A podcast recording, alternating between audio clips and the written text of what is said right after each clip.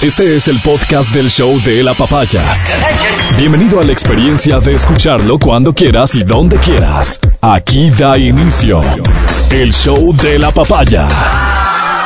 Te damos la bienvenida al show de la papaya a través de XFM. Este es el 1111. Si normalmente la gente que cree en la suerte y la fortuna le apunta a las 11 de la mañana con 11 minutos para pedir deseos, este seguramente es el día para pedir deseos. Desde el día 11 del mes 11 del año 2022, año en el que en nueve días da inicio el Mundial de Fútbol con un partido ni más ni menos que tiene a Ecuador como protagonista. 22.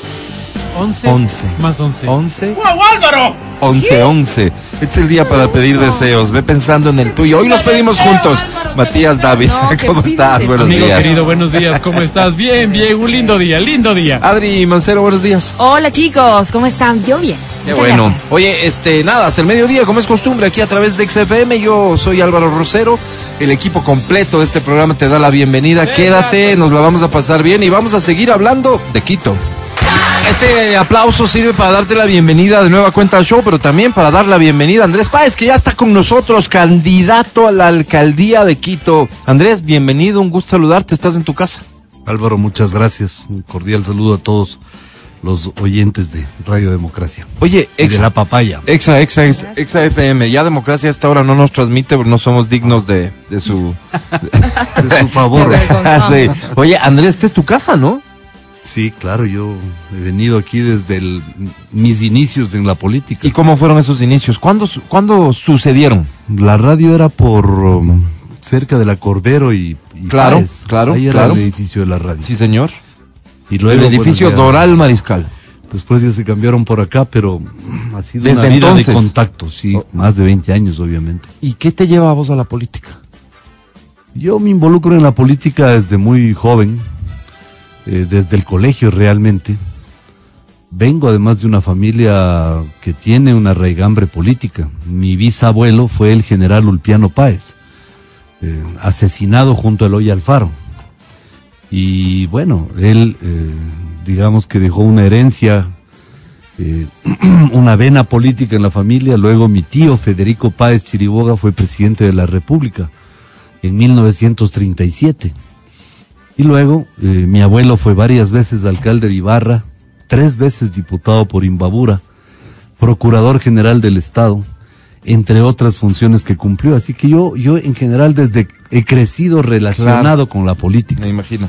Y para mí ha sido una vocación. Porque Oye, pero de niño, o joven o adolescente, medio aburridón habrá sido como más bien con otras inquietudes y todo el mundo súper politizado en la familia. A mí me pasó, por ejemplo, ¿no?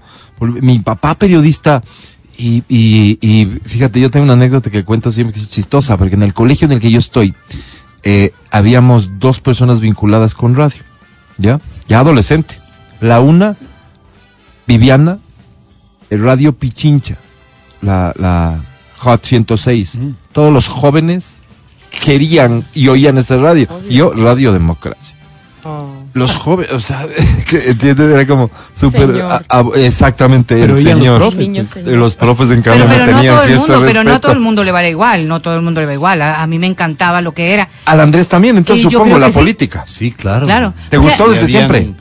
Habían otras emisoras que transmitían las sesiones del Congreso, pues. Y no me digas Y- que te sentabas a oír. Pero claro, toda la tarde, además era una audiencia enorme la que tenía, eh, tenían varias emisoras que transmitían las sesiones del Congreso porque escuchar esos discursos era aleccionador. Estamos hablando de legisladores de verdad, ¿no? No de lo que hay ahora, que eso es un albañal. ¿En pero qué, época, manera, solo para que la gente tenga claro, qué época estaremos hablando más o menos, qué Desde- años? por el año de... 84. La década de los 70, finales de los 70, los Siempre habrá 80. existido de todo, pero el nivel era diferente, ¿no? No, el Congreso del 79 estaba Carlos Julio Arosemena Monroy, Otto Raúl Arosemena Clemente. Gómez, ex, ex presidente de la República. León Febres no Cordero.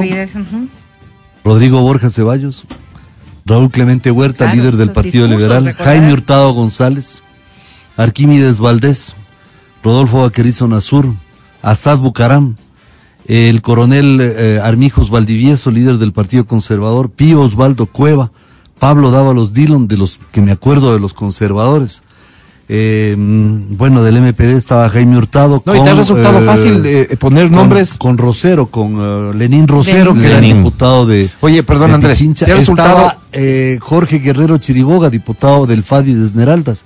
Te puedo dar casi todos los nombres. Y qué fácil te ha resultado. Hoy por hoy que hay más asambleístas de los diputados que había entonces, dos nombres que te parezcan buenos asambleístas. No te pido Fernando mucho, dos nomás. Villavicencio, que Ya. ha hecho un gran rol eh, en la legislatura. Ya. Eh, Jorge Pinto, Jorge Pinto. que ha hecho un buen trabajo como legislador de Pichincha. Ok. No, no, dos nomás te pedí. Es decir, algo habrá. creo que se me ocurra Ay. Oye, pero todo ese, todo este recorrido y todo este camino de alguna manera nos lleva a un escenario en donde se conoce la figura de Andrés Páez de, de una, mm, mm, pues, en una postura legislativa muy destacada. Yo creo que una tarea prolífera absolutamente en, en lo legislativo que te marcó porque la ciudadanía capitalina al menos que ha sido parte de- del electorado no solamente el nacional sino de, de Quito que estamos hablando hoy además con una candidatura a la alcaldía de Quito te conoció desde ese rol legislativo. Buenas propuestas Gracias, y- y, seriedad y seriedad. ¿por qué vincularse ahora con la municipalidad que te genera otro tipo de conflictos? Yo fui cuatro veces legislador y quiero mencionar algo que mucha gente no sabe. Desde el año 2003 hasta la fecha nadie ha podido superar mis estadísticas. En cuanto a números de proyecto de ley presentados, número de leyes aprobadas, Aprobadas. y número de actos de fiscalización propuestos. Claro, en cuatro periodos legislativos se acumula un gran trabajo, pero hay mucha gente que ha estado cuatro periodos y no tiene el 10% de mi producción legislativa. Y no se ha superado eso en 19 años. Entonces creo que eso sí muestra la seriedad con la que uno asume las funciones. Ahora bien, yo ayudé a ganar la elección a mi amigo Guillermo Lazo, que sigue siendo mi amigo y seguirá siendo siempre mi amigo. Y luego yo decidí pasar a un papel absolutamente pasivo en la política sin dejar de opinar a veces sobre ciertos temas. Pero nos sorprendió a todos los ecuatorianos esta cuestión de la amnistía dictada por la Asamblea en favor de criminales y delincuentes, incluyendo los delincuentes autores intelectuales de ese ataque, autoridades, ¿no? Autoridades. Y claro, eso a mí me llenó de indignación, porque yo amo profundamente esta ciudad y no hay derecho de que los que vienen a destruirla en una madrugada, un grupo de 97 crápulas decidan, hasta aquí llegó el, el enjuiciamiento. Y todavía no he dicho todo sobre esa amnistía, porque ahí hay juicios del año 2013, del año 2015, juicios por delitos sexuales, juicios de acusación particular que metieron en la amnistía para salvar de responsabilidades penales a un sinfín de sinvergüenzas. Entonces eso a mí me llenó de indignación. Luego vino otra cosa que yo la advertí ese día, en las afueras de la asamblea. Dije, le van a liberar a Glass. Y le liberaron a Glass. ¿Y quién fue el que puso el amicus curiae para que Glass regrese a la cárcel? El que habla. No por un tema personal, sino porque los ladrones tienen que estar en la cárcel. Y tercero, vino el ataque a Quito en octubre, en junio, perdón, del año 2022, hace pocos meses. Y ya que eh, ese es un tema muy fresco, eh, creo que es importante reflexionar de que fue eso, digamos, eh, el detonante, el, el desencadenante para que yo decida por una candidatura. por una candidatura, porque yo vi una ciudad abandonada de autoridades. No había alcalde, no había concejales. La prefecta aplaudiendo el relajo y el ataque a Quito por segunda 2019, vez. Claro, sí, sí, sí. Y ahora igual en el 2022, con mayor disimulo, pero igual aplaudiendo el, el ataque. Y mucha gente callada. Es más, candidatos que actualmente son tales, se quedaron absolutamente callados.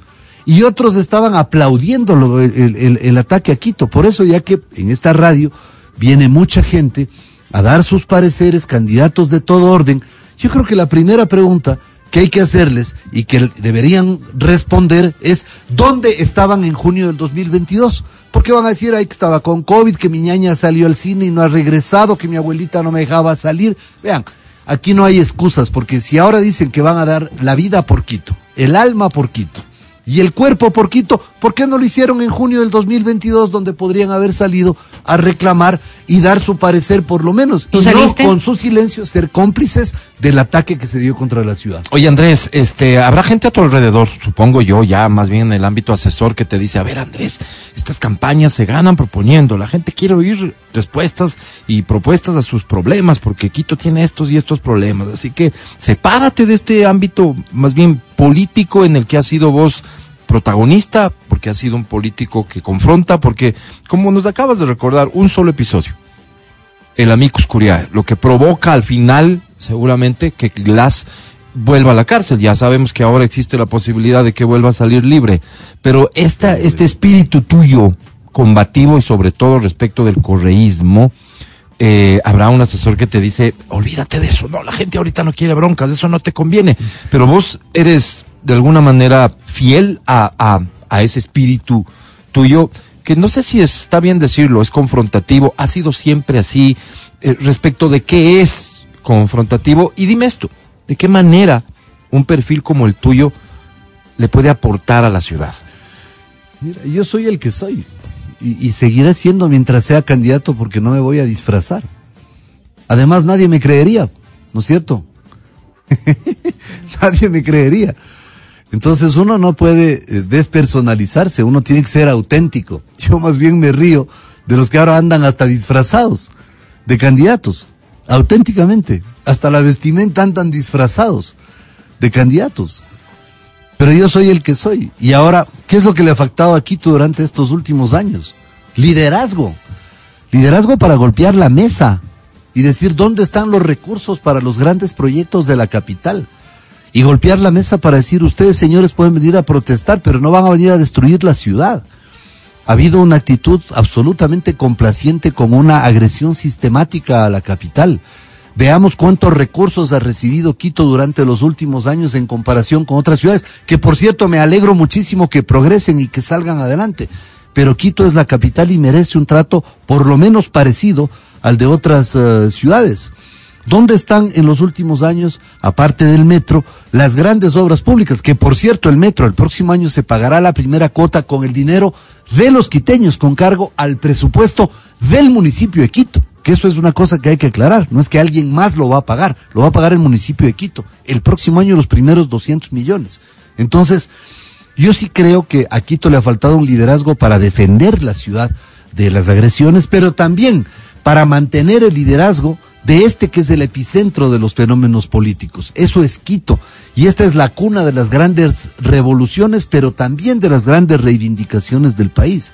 Entonces sí me parece que como un acto de justicia deberíamos dejar a Quito en el sitial que le corresponde y que lo ha perdido. Esa es la verdad, lo ha perdido. Pero yo no me voy a dedicar a cuestionar a los anteriores alcaldes, porque a mí me van a elegir para hacer lo que tengo que hacer y para sacrificar mi capital político tomando las decisiones que tengo que tomar. Para resolver que, problemas, Andrés. Pero por, por imagínate, ¿Y estás consciente de los problemas? Ahora estoy mucho más consciente de lo que estaba hace tres meses. Te lo digo con toda franqueza, porque he ido a los barrios. Fuimos a Tanlagua, ahí detrás del, del, del monumento a la mitad del mundo. Uh -huh. Fuimos a ver a las minadoras de desechos de las construcciones.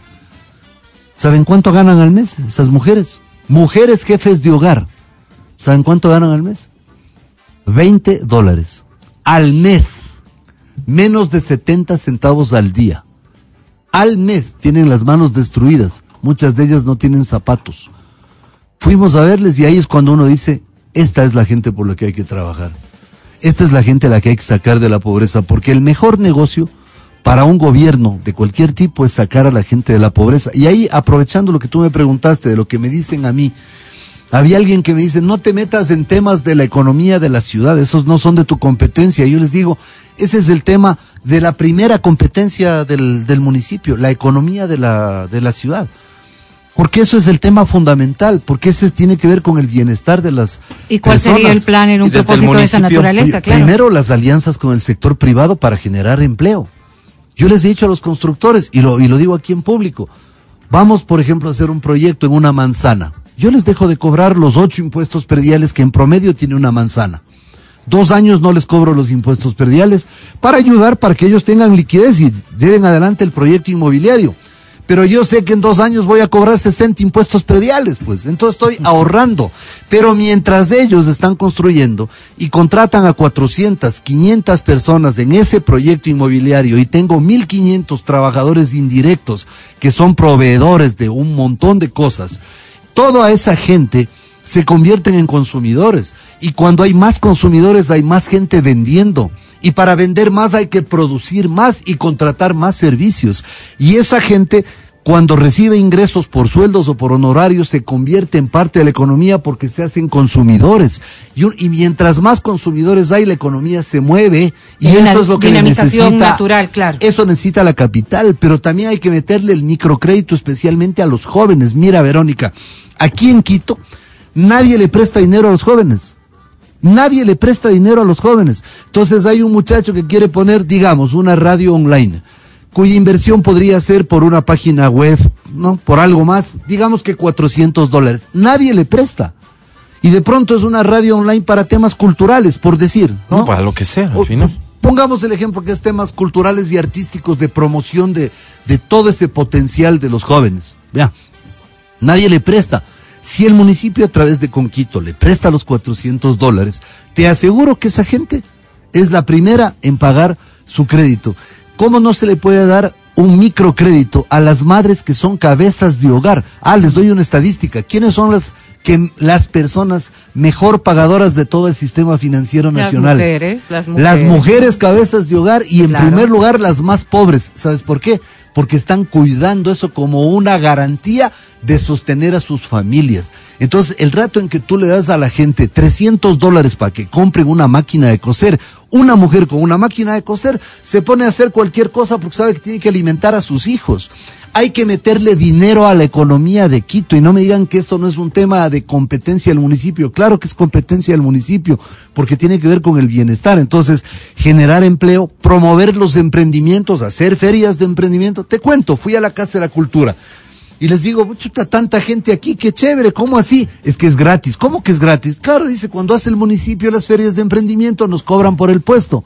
Acá esta cooperativa nos auspicia y nos da gratis el puesto, entonces sí venimos porque nos eh, ganamos algún, algún dinerito. Si no, si tenemos que pagar por el puesto, a veces salimos en contra, me dicen los emprendedores. Entonces hay que hacer emprendimientos.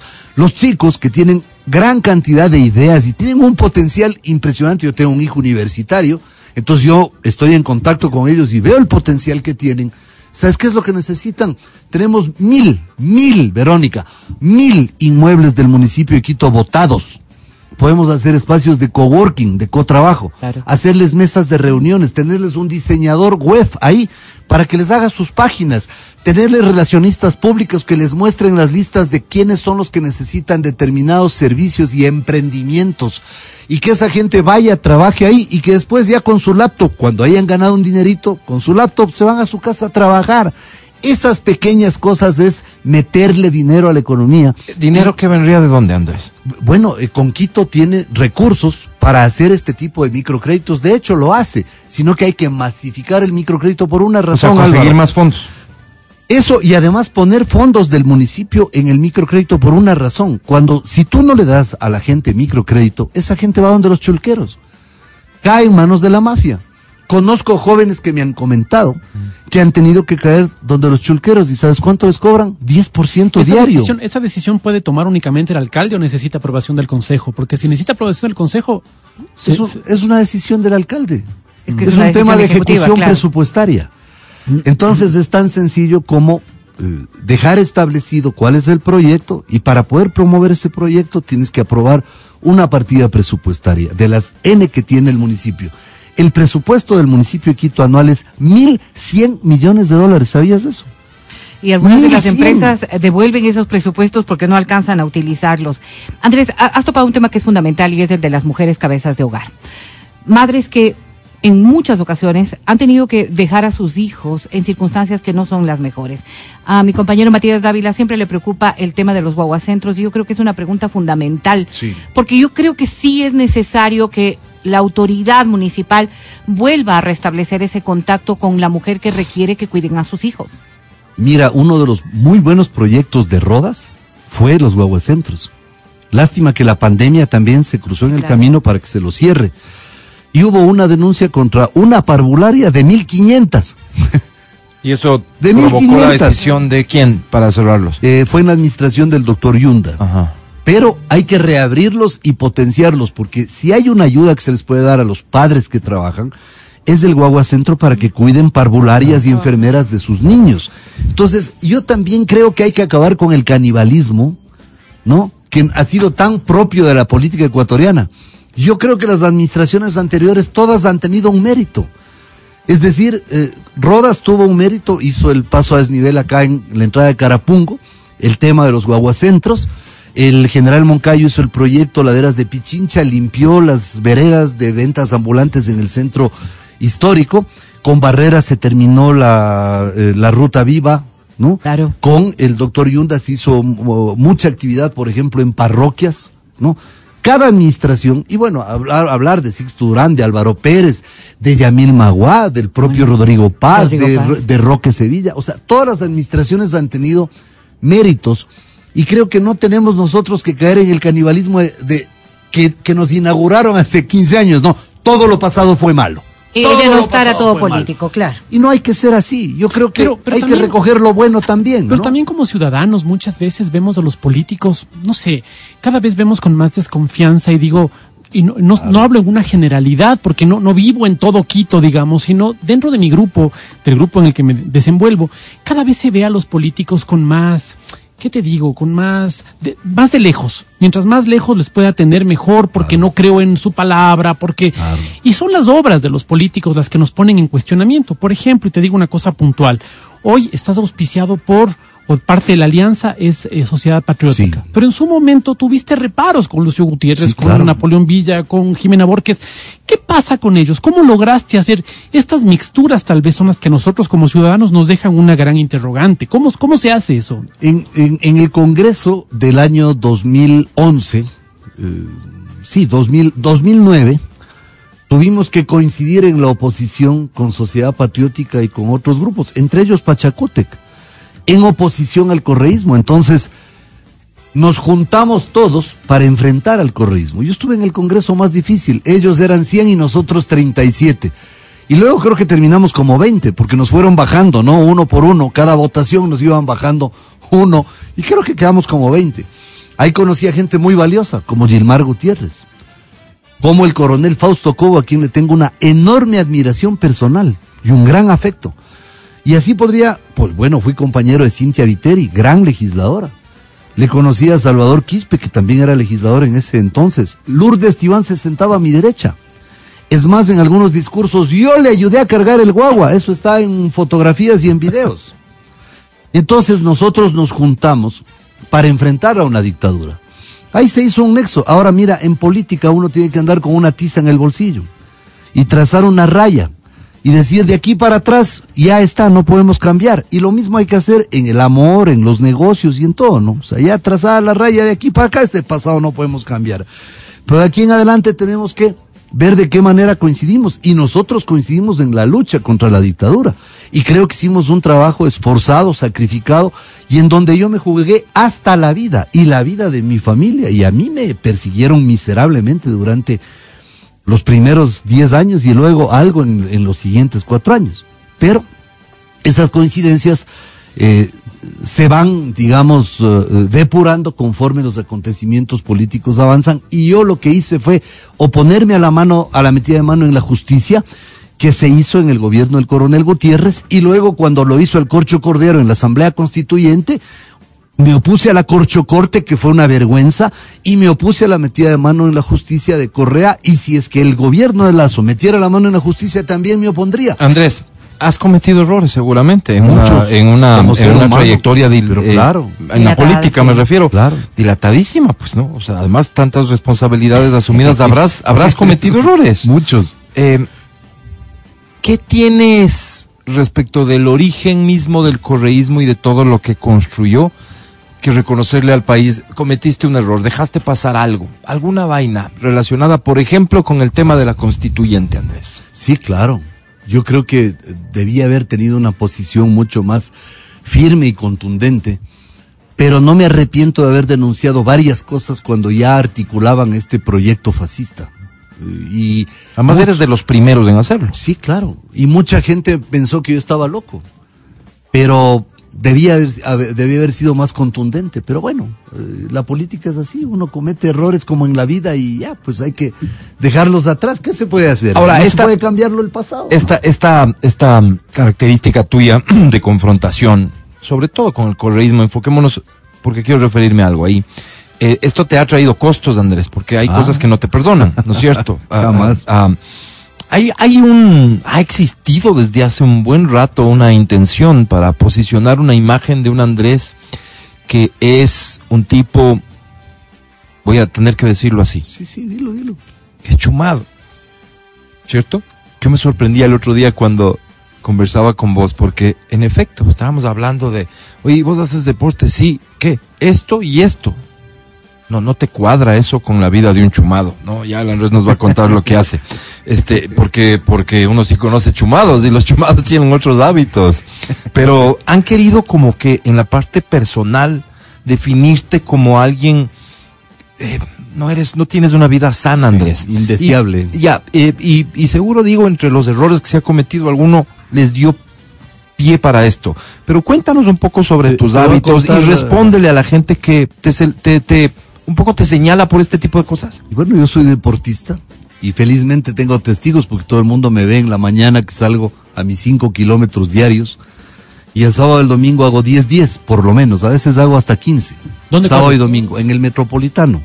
Pero también voy a la Carolina. Y si tú preguntas, mucha gente que me encuentra a mí, eso que ando de anónimo, ¿no? Con, con gorra, con gafas, sin afeitarme. Con mi papá te has La gente- encontrado un me he par de veces. con tu padre ahí. La última vez, hace unos dos o tres semanas, me topé con él y interactuamos un minuto. Y mucha gente me ve pasar y ya me alzan el, me dicen alcalde. Yo digo, ¿cómo si me reconocen si ando de aquí, de anónimo, con gorra y La con- camiseta Andrés Alcalde será. con mi chompita. y bueno, eh, son hábitos que he desarrollado, así que como eh, comentábamos el otro día, tengo una vida sana, tengo una dieta absolutamente estricta, se me nota, ¿no es cierto? Claro que bajaste de Estoy- peso, estoy- bajaste de peso mucho, Estoy, sí. estoy figurita. ¿Cuántos años Estoy tienes, en el peso exacto. Sí, Tengo sí, sí. 56 años. 56 años de edad. Ayer, Casado. ayer, sí, claro, Casado, dos hijos. Dos hijos. Y ayer me dijo, Ah, mujeriego también te han dicho. Ah, sí, claro. Es que mira, en un momento determinado, yo tengo un galardón en la vida. Nunca me pudieron decir ladrón. A mí me investigaron N informes de Contraloría, del SRI, de la UAFE. Nunca, mira, si a mí me encontraban 10 centavos de más en una cuenta, me metían preso. Y me mataban en una cárcel, pues. Claro, estabas Porque- liderando una oposición tan fuerte, Claro. un gobierno tan... O sea, a una dictadura. Así Entonces, e- ese era el plan, pero nunca me pudieron decir ladrón. Entonces, ¿qué querían? Desdibujarme la imagen personalmente, Ajá. diciendo que soy chumado, que, que tengo un harem de mujeres y no sé qué otras cosas, pero ni siquiera el propio Correa se atrevió a decirme ladrón. Además de que yo nunca me metí con temas personales de Correa. En eso yo he sido muy respetuoso Ni con ningún otro político. con, ni- con ámbito. nadie me he Ah. metido en temas personales. Porque la política tiene que ser una discusión de ideas, de posturas, de posiciones. No pues de temas personales, si te pintas o no el pelo, si te cortas o no el bigote, si, si haces o no dieta. O sea, ¿Y son te pintas o no te pintas el pelo? No, yo, bueno, ya tengo mis canas, ahí están las imágenes, ¿no? Ahí Oye, Andrés, mis canas. hay un tema que me preocupa y creo que a la mayoría de los capitalinos les preocupa, y es el tema de la seguridad. Sin embargo, hay una argumentación de muchos candidatos y de propias autoridades que hoy están ejerciendo de que el tema de la seguridad no es una competencia directa de las municipalidades. Yo me pregunto, sin embargo, cuando una persona va a candidatizarse para dirigir una ciudad, debería tener en mente cuáles son las mayores problemáticas. Y si nos consultas a todos los que estamos sentados aquí, yo creo que coincidiremos en el tema de la seguridad. ¿Hay alguna respuesta Sí, respecto a ese totalmente. tema? Mira, hay dos proyectos que tienen que ejecutarse y de inmediato. El primero es la seguridad externa de la ciudad. Tiene siete accesos y cinco de esos vulnerables y de los cinco uno altamente vulnerable en el sur. Hay que establecer un centro de mando permanente en unidad con la fuerza pública para hacer un monitoreo constante y para impedir un nuevo ataque terrorista a Quito. Eso no significa manifestaciones, protestas, etcétera. Ataque terrorista le hace 2019 y junio del 2022. La primera cosa, seguridad externa. Seguridad interna. Hay que tomar varias medidas concretas y puntuales. La primera, establecer un sistema espejo de carácter tecnológico, porque las imágenes de los ojos de águila salen de ahí al Ichimbía. En el Ichimbía alzan el teléfono y llaman a la UPC. Ese tiempo que se pierde permite la comisión del delito. ¿Qué hay que hacer? Establecer un sistema espejo que las imágenes que van al Ichimbía vayan a la UPC y el policía está viendo en el monitor e inmediatamente salen en el patrullero o en la motocicleta a reprimir el delito. Pero UPCs dañadas, UPCs sin policías. Eso te iba a mencionar. Segundo punto, el 40% de las UPCs en Quito están dañadas o desmanteladas o saqueadas o cerradas o fueron incendiadas en los, en los paros. Por ejemplo, las de Calderón y Carapungo desaparecieron porque las incendiaron. Entonces hay que recuperar ese 40% y eso habrá que hacer en los primeros 90 días, el 40% de UPCs, porque hay que devolverle a la policía allá. Tercero, hay un anuncio del presidente de la República de que van a enrolar una enorme cantidad de policías. Tiene que haber una cuota para Quito. Esos policías tenemos que darles instalaciones, uniformes, armamento, combustible para las motos, para los uh, uh, vehículos y también tecnología, ¿no es cierto? Radios incluyendo y eh, tenemos tercero, el botón de pánico. Hay que gratuitamente en todos los centros, por ejemplo en las tiendas de abarrotes, en las panaderías, ferreterías, farmacias, los negocios de barrios, tenemos que establecer el botón de pánico que va en el piso. Entonces vienen los rateros y la persona, el dependiente aplasta con el pie, inmediatamente se da aviso a la UPC y vienen y van a neutralizar el delito. Eso va a ayudar. Tercer tema. Cuarto, una vivencia de orden personal que les quiero transmitir. Fui hace tiempos a la fiscalía. La señora estaba sentada con un niño en brazos y las orejas le sangraban porque un ratero le arrancó los aretes y le rompió la, la, la, la ¿no? Le, le, dañó claro. los óvulos, ¿no? Así lóbulos. se llama. Lo, lo, lóbulos. Lóbulos, los lóbulos, le rompió. Bueno, al lado estaba el delincuente con el policía que le había capturado. Vino el defensor público y dijo, yo estoy aquí para defender al infractor. Yo estaba ahí de curioso porque yo tenía otra diligencia. y la señora se regresa y dice, ¿y a mí quién me defiende? No, señor, usted tiene que ir a contratar un abogado afuera. ¿Te parece justo no. eso? No, es, es ridículo, o sea, no entonces, solo injusto. Cuarto, ¿qué vamos a hacer? Una defensoría de las víctimas de la delincuencia apoyada por el municipio de Quito. ¿Qué va a hacer? Defensoría de las víctimas. Segundo, presentar las acusaciones particulares y las denuncias. O sea, un no equipo estén... de abogados trabajando para. Pero ah, multidisciplinario, abogados, psicólogos, trabajadoras sociales, parvularias, o sea, y sin, sin aumentar una sola plaza de trabajo.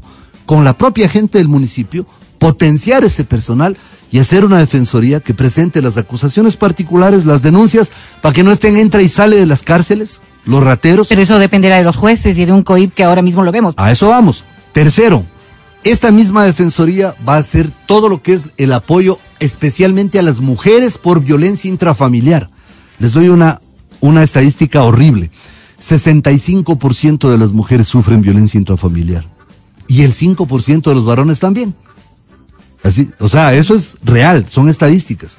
Y cuarto, este mismo equipo que va a estar afincado en la, en la, en la fiscalía y en los juzgados 24-7, va a hacer el monitoreo de las acciones de los jueces y fiscales.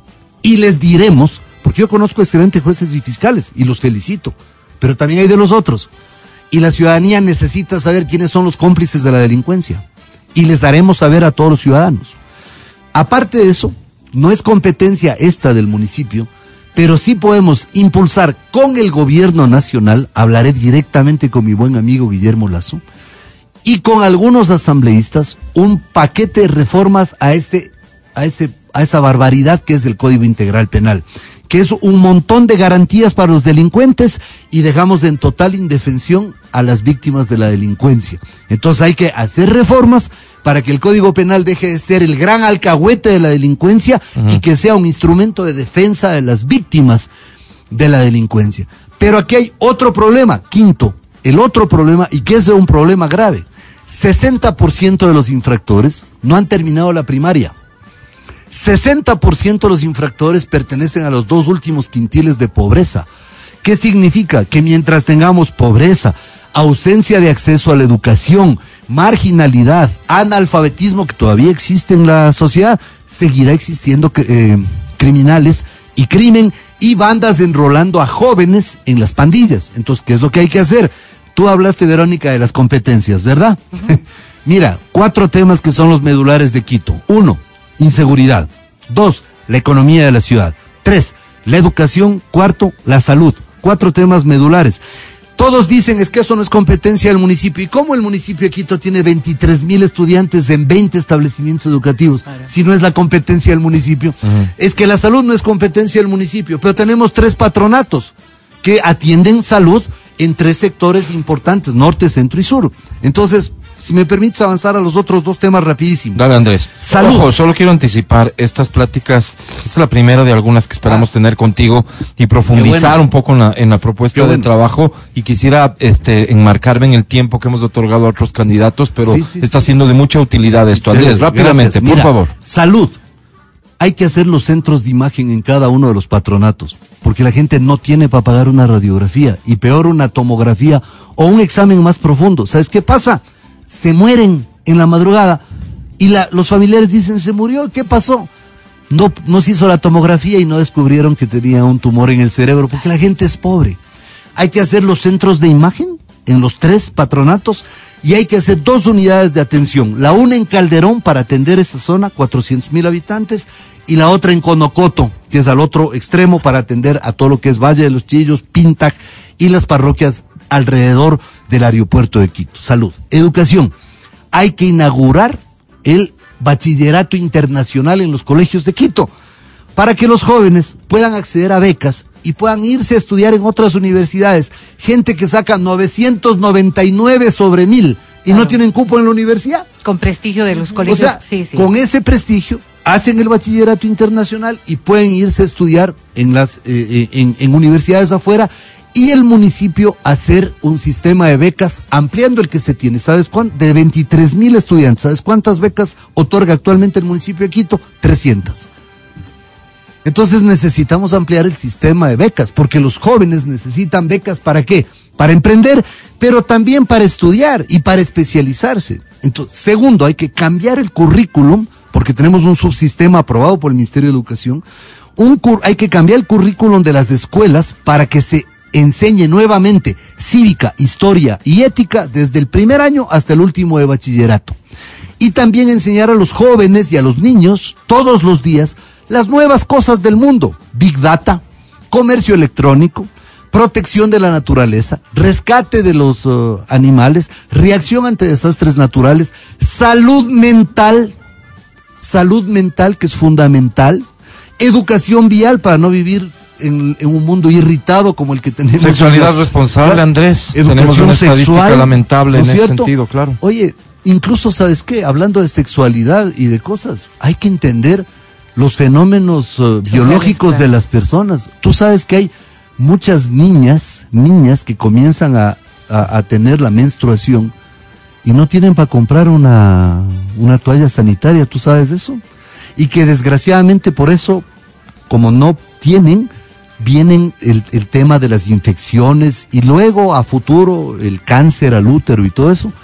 Oye, tenemos que, tenemos que desmitificar esas cosas. El tema del, de los del uso de medios contraceptivos, ¿no? O anticonceptivos, tenemos que desmitificar. Y también el tema de las toallas sanitarias y de la atención higiénica a la gente, a las mujeres especialmente más pobres, para que puedan acceder a eso. O sea, Andrés. y- era un mito. Tiene que dejar ser un mito eso. A ver, esta es la pregunta final porque se nos acabó el tiempo, porque suena a, a cosas súper racionales, todo lo que nos Además dices es elemental. común, ¿no es Eh, así es, así es. ¿Por qué no lo han hecho? Pero, pero, claro, un poco. Porque no hay Vaya. donde robar, pues Álvaro. A ver, pero Andrés, ¿de dónde va a salir la plata para hacer todo esto? Oye, hay Pues, muchas. Primero, mira, primero, eh, si es que nosotros hacemos el- la automatización del cobro, por ejemplo, de lo que es el trolebús, ¿sabes cuánto se recauda al día en el trolebús? No, 200 mil dólares.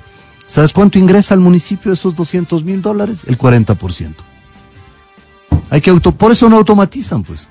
Hay que Alguien va a automa- perder. Ah, pero, hay que pero esa sí va a ser una lucha bastante Ah, dura y yo creo que temas pendientes, mafias, pues. temas pendientes quedarán lo de la viabilidad de la del tráfico que Quito está enfrentando. No, tenemos mismo. que hablar del- ventas del- ambulantes del metro, y un montón de cosas que Ventas están ambulantes, pendientes. vialidad. ¿Cuándo lo vas a invitar? Andrés, eh, bueno, despídete diciéndole a la gente porque me imagino que eres de los candidatos que mejor nivel de conocimiento tiene. O sea, ¿Quién no conoce a Andrés Páez? ¿Quién no ha oído hablar de Andrés Páez? Supongo que esos números están altísimos. Pero el otro día aquí nos decía quién. Ayer eh, Patricio Alarcón nos decía, Andrés es súper conocido, pero tiene un montón de negativos. Habrá gente que, Bueno, que no te quiere. de, después de tantos años en política, obviamente hay gente que no me quiere. Dile pero- algo, dile algo a esa gente. Pero he sobrevivido, ¿no? Dile algo a esa gente. Pero he ¿O con qué votos piensas mancha. ganar? ¿Con qué votos vas a ganar? Mira, es una ciudad enorme. 3 millones 270 mil habitantes, casi 2 millones de votantes. Recorrer toda la ciudad es imposible. Pero creo que un mensaje claro y categórico sobre las necesidades más apremiantes de la gente nos, nos permitirá tener una gran cantidad de votos. Y lo único que les puedo decir es una confesión personal. Esto sin Dios no funciona. Es Dios el que pone a los gobernantes. Esto sin Dios es imposible. O sea, aquí realmente es un tema de fe. aquí la mano de Dios se mostrará porque ¿cómo un candidato puede recorrerse casi dos mil barrios? Imposible. O sea, no, no, imposible. Además se necesitará mucha plata. Y, ¿no? y- y recursos que, que en, lo, en lo personal no los tengo. Otros sí, pero. Otros sí, muchos, pero yo no los tengo. Así que vamos a caminar, vamos a hacer un gran esfuerzo. Y si es que este es el propósito que Dios ha elegido para mí, se cumplirá. O sea, no habrá nadie que se oponga a eso, ni nada que Le pueda apelas, interrumpir. le apelas al voto Bolsonaro, Andrés. A este voto De fe. Mm, de fe. Mira, yo creo que Bolsonaro es un fenómeno muy propio del Brasil en una circunstancia específica. Tengo admiración en algunos temas de Bolsonaro, aunque no coincido en todos. Por ejemplo, yo no soy un tipo que tenga ningún, ninguna forma de, de, de intolerancia con oh, personas que tienen una opción sexual diferente. Yo creo todo lo contrario, yo creo que tienen que ser incluidas, respetadas eh, y valoradas, ¿no? En su esencia como seres humanos, más allá de su opción sexual, en eso yo discrepo. Pero Bolsonaro ha hecho otras cosas importantes en materia de seguridad.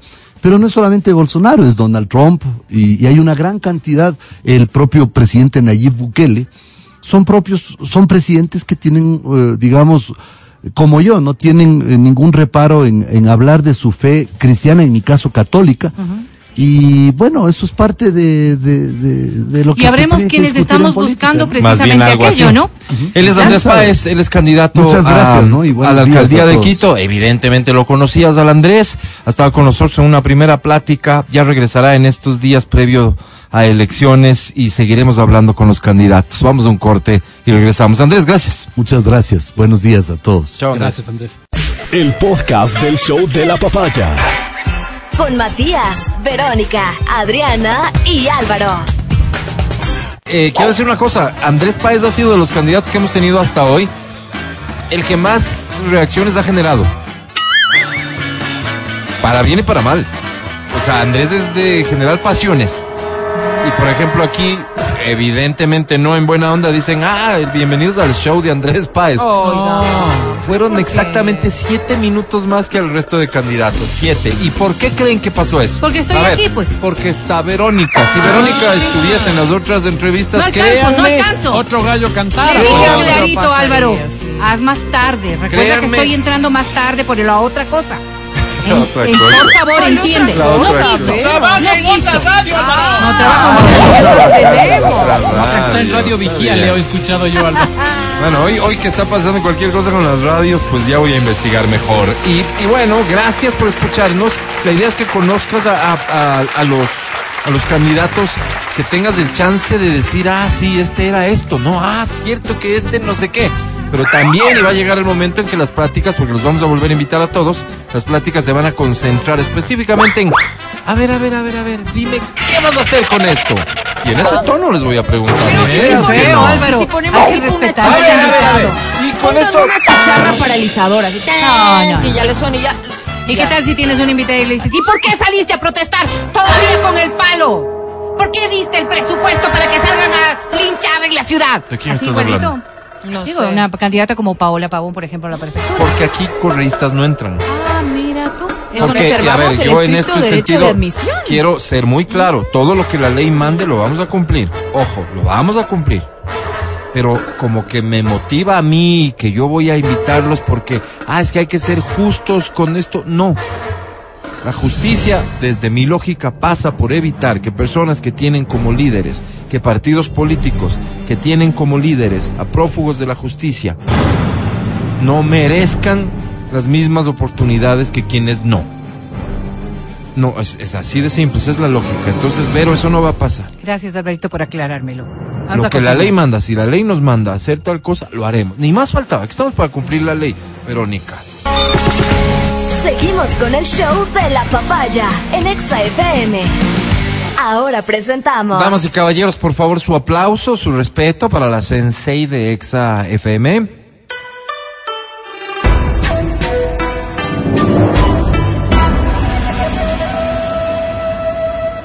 Sí, es para Verónica Rosero.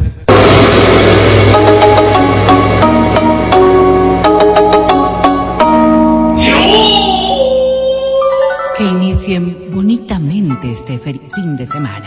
No sé, no se dice así, ¿no? Bueno, Yo lo digo del corazón, entonces se oye bien. Como le da la gana. Bonitamente. Como le da la gana y ya. Es bienvenida, Verito. Gracias, Alvarito. Eh, estás, este, no sé, con ambiente de fin de semana, en tu cuerpo, en tu alma. ¿De qué quieres hablarnos de sexo. Sorprende. ¿De qué? De sexo. De sexo. Mm, Buen fin de semana. Vamos, vamos. Tengo una Oye, encuesta sobre sexualidad, a ver, ojo. platícala. No, no, no, no, o sea, Ok. en su momento, en su momento. Ya Tener la hice sexo- aquí internamente. Tener sexo sin compromiso ni vínculo emocional es un factor eh, psicosexual o sociosexual, para entenderlo, Sociosexual. que Como no afecta. Socio, sí. Pero, ¿qué es lo que impide? Es una pregunta que se hacen muchísimas personas. Nadie se hace esa ¿Impide pregunta qué? porque ¿Impide no qué? entendió. Porque si no- Simple, simple, simple, simple. A ver, por favor. Simple, simple, simple. ¿Por qué no tenemos sexo sin apego emocional de una manera más reiterada? ¿Quién no? Porque, claro, la mayoría de las personas. Ah, ¿Por qué? ¿Por qué? ¿Por qué es que Falsos. eh, se, se ha hecho socialmente, o sea, estructurado socialmente un concepto de que para tener sexo Sí. debe haber algún Porque hay gente como tú que pasa pregonando de- eso. De, de, de afecto o de relación emocional. Perdón, Matías Dávila, nunca- discúlpame. ¿Podrías, por favor, contarme la historia de tu primo? Mm. Tu primo que Primo, te ha contado no de todo. vínculos. Claro, mi primo Ramiro. Del 100% de, de las relaciones sexuales que ha tenido tu primo, ¿en qué porcentaje habrá involucrado los sentimientos? Mi primo es una persona que involucra muchos sentimientos, pero no se compromete. Pero Eso involucra No, mucho no, no, los no. Exactamente. claro. O sea, no estoy hablando de compromiso, no estoy hablando de relación.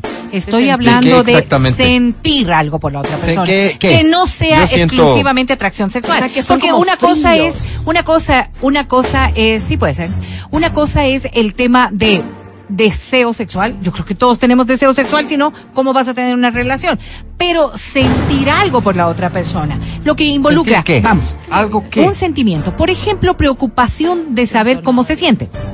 Ah, Por comió, ejemplo, por ejemplo, ¿Ya por ejemplo, de cosas tan elementales como saber si disfrutó o no disfrutó la, la relación sexual. Ah, ok, sí. ¿ok? La respuesta es del 100%. No, no todo el mundo está comprometido de esa manera. No todo el mundo tiene en claro. ¿Y qué es lo que nos lleva precisamente a pensar en los otros en el momento de tener una relación sexual? De eso se trata el análisis. ¿Por qué? Porque socialmente somos estructurados, así nos vamos formando, así nos van dando todas las líneas de pensamiento para obrar de cierta forma. ¿No es cierto? Porque socialmente eso es lo aceptable. Entonces, cuando nosotros empezamos a establecer estas líneas de conducta, lo primero que nos dicen es, no le des un beso a alguien si no le quieres o no si no te atrae. No le des digas te beso". amo si no le amas. Por ejemplo, ¿no es cierto? Pero ¿qué hace que eso sea tan necesario de ejecutar? Entonces, los, los psicólogos empiezan a, a estudiar por qué el sexo tiene tanta problemática. ¿Por qué el sexo se vuelve hoy más complejo que antes? Y es porque cada vez vamos meditando más respecto de estos hechos. Entonces, claro, dentro de los principios y valores de cada familia, tú sabrás cómo educas a los tuyos y sabrás si es que quieres decirle que tenga un enamorado, que tenga una relación, que tenga un novio, que tenga una actividad sexual exclusivamente con alguien a quien quiere. O sea, esas, esas cosas ya vienen desde el principio y el valor de cada una de las personas. Pero cuando ya somos adultos, cuando ya hemos pasado la etapa de la formación, seguimos viendo comportamientos exactamente idénticos. Entonces tú no te sientes en paz cuando has tenido sexo casual con alguien y no has estado pendiente al menos de estos grados de relación emocional. Estamos hablando de promiscuidad. Sí, de promiscuidad en la medida en que tú concibas que esto puede ser con uno y con otro todo, cada, cada vez que tú quieras. Oye. Pero podría darse tan solo con relaciones eventuales, esporádicas, ¿no es cierto? Pausadas, que- en donde no tienes ningún apego emocional. Pero aquí habría que hacer un análisis entonces, ¿verdad? El análisis ver, es ¿cuál el es? siguiente. La una es que ya no son temas de formación de la casa, que los jóvenes, las nuevas generaciones ya se van formando a través de los de los De la los- práctica. No, de los medios que tienen a su alcance, por ejemplo, el YouTube, por ejemplo, el Facebook, el Instagram, el TikTok, lo que sea. Entonces ya es eh, ahora ves más bien una una una apertura sexual que en nuestra época no había. Ya. O sea, en nuestra época, acuérdate que una mujer que te diga que no era virgen y que Era adolescente era como. Yo te quería preguntar, Matías Dávila, para nosotros, para Pues nuestra generación, primo, para nuestra generación, tener una vida Contesta sexual muy activa, ser promiscuo, promiscua, divide a la gente entre buena y mala. Claro, pues. Claro, claro, claro, claro. Por supuesto. Imagínate que en nuestra época, y en la época de las personas que nos están escuchando, muchos de ellos, esto de irse a vivir con el novio, con la novia. Claro. No, no, no era inconcebible, pues. Más bien los padres eran muy recelosos de eso. ¿Y qué pasó con la fulanita? Está. eh, Se la llevó. Claro, sí, sí, sí, sí, sí. Entonces Muy- ahora es como. calificada negativamente Claro, todo el tiempo. Por eso se llama, por eso es el concepto de lo sociosexual y que se refiere La a la social. sociedad, exactamente. Y, y a la ¿Cómo seríamos si no existiese eso? Bueno, es que los límites son otra cosa. O sea, yo quiero que estamos claros. Estamos- Biológica, la parte Porque, biológica, a ver, a ver, a ver, a ver, a animales. ver, porque todos No, nos vamos poniendo luego en la propia, en base a la propia experiencia, Pero no hablo ciertos de- límites que no deberían responder exclusivamente a lo que la sociedad dice, sino al resultado de nuestras propias vivencias. De nuestra y uno, y uno digamos, ve, ¿no es y uno cierto? ve, uno ve, uno observa. Por ejemplo, hay etapas en la vida, ¿no es cierto?, en donde los adolescentes tienen una gran cantidad de relaciones sexuales sin mayor afectación, ni- ni, ni de lo que piensa el resto, o quizás porque lo sobrevaloraron lo que es también la actividad sexual, y eso sería otra de las formas negativas eh, de, de ver el tema de la sexualidad. Mientras más práctica tengas, mientras más relaciones tengas, mientras más parejas tengas, estás como mejor valorado. Pero todo eso son Pero es mitos vacío. sociales, mitos sociales, que lo que han ido es derivando en una mala conducta sexual, que es de lo que hoy se está analizando. Porque no todo está bien, no todo está mal, pero ¿para quién? Este concepto de para quién es cuando lo que quiero clarificar el día de hoy es cuánto pesa la evaluación social respecto de nuestra conducta y cuánto marca en nuestro desempeño sexual esa valoración. Porque los jóvenes dejan de tener actividad sexual. Hoy las encuestas señalan aquello. Porque hay disfunciones sexuales. Porque hay baja de la libido Tú sexual. estás diciendo que la estadística sostiene que hoy los jóvenes tienen menos, Menos. sexo que cuando nosotros éramos jóvenes. Claro, claro, absolutamente. No me digas, Absolutamente. pero. Parece- parece- No, yo no he visto esas Claro, encuestas. A mí me parece Ah. que hay una idea por ahí que intenta posicionarse y no es absolutamente. Deja, dejó de ser necesario y Lo que dejó de ser otra vez, ¿no? efectivo. Sí, De sí, sí, sí, sí. Y no solamente en los países de primer de- mundo. No, no, de esto, una esto de verdad ha sido brutal de la por actividad eso, sexual. por eso. ¿Qué es lo que nosotros decimos normalmente? Hagan de cuenta cuando se liberó el trago.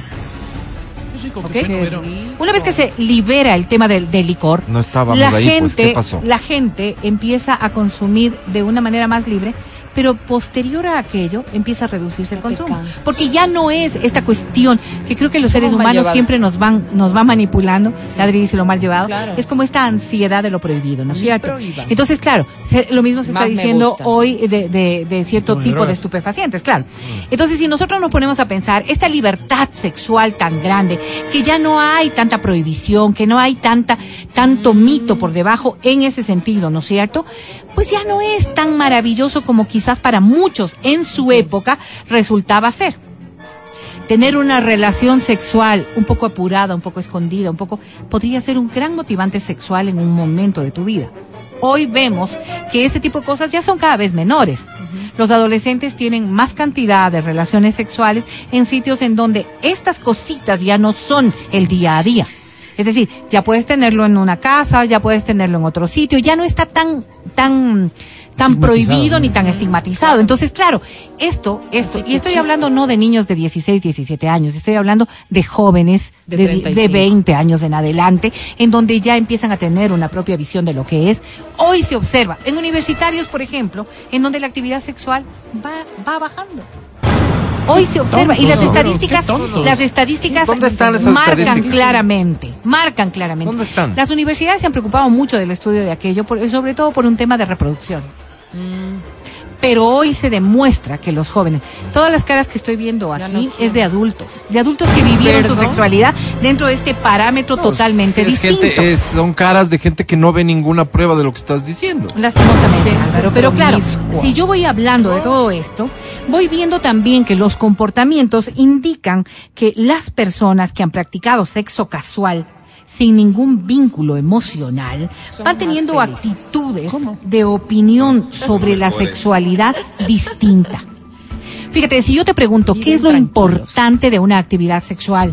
Álvaro, Oh, ¿Qué es lo importante? ¿qué es lo importante de, Disfrute. de tener la actividad sexual? ¿El disfrute? Sí, ¿De eso quién? dije. El mío, pues. Y hasta ahí te quedas. ¿Cómo hasta ahí te quedas. es que es egoísta, Vero. Claro, Pero, conocerlo. pero tú pasas aquí diciéndonos que cada uno tiene que encargarse de su o sea, que, ok, absolutamente, voy a eso. Mati, ¿qué es lo importante de la actividad sexual? El disfrute del otro. No, pues. Ok, mira, podrían encontrarse, ustedes no son el caso, y decir la interconexión, Ah, no, no fuimos del la caso. intimidad, el cariño, El amor, ¿verdad? el amor, Ah. eh, todas estas cosas que van de la Todos mano mienten, de la sexualidad.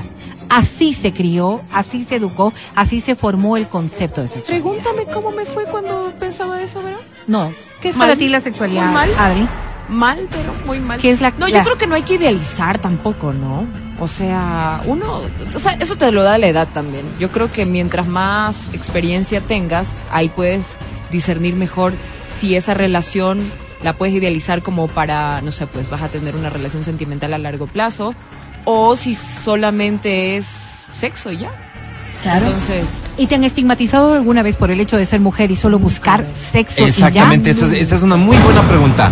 En nuestra sociedad, hablemos de nuestra sociedad, de nuestra realidad, sí. ¿está bien visto? ¿Está admitido de alguna manera el que la gente decida, gente, no solo mujeres, hombres y mujeres, solo decidan tener sexo? Cada ¿Ya? vez más. ¿O está censurado? Cada vez más, a tal punto. Censurado. Perdona la palabra, por favor. La, la, la, la popularización de esta frase de las mujeres. ¿no? Él es mi culito.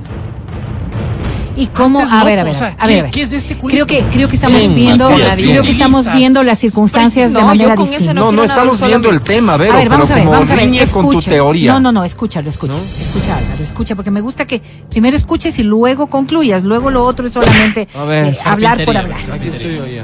Una de las cosas más importantes que tenemos hoy en día es que la estigmatización sigue dándose. O sea, no es un hecho de decir lo que tú acabas de decir, que yo también he escuchado a algunas mujeres decirlo, pero no es la generalidad.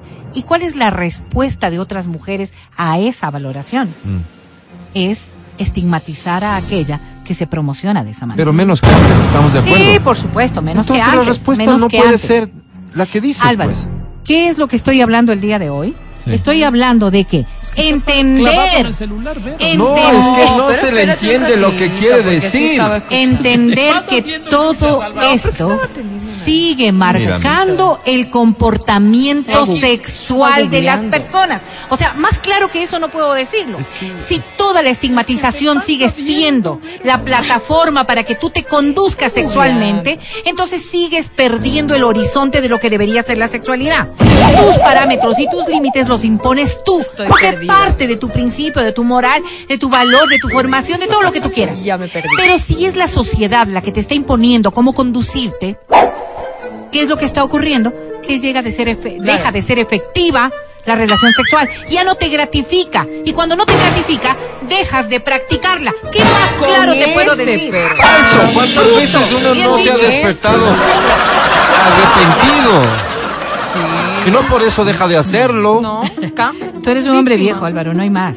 ¿Qué ibas a decirme? Algo No, estabas viendo. estaba chequeando la estadística justamente y no encuentro en ningún lugar una valoración busca, estadística. Busca en universidades. mijo, Una que valoración estadística la que página de la sostenga- que sostenga que hoy hay menos sexo que antes. Nada que ver.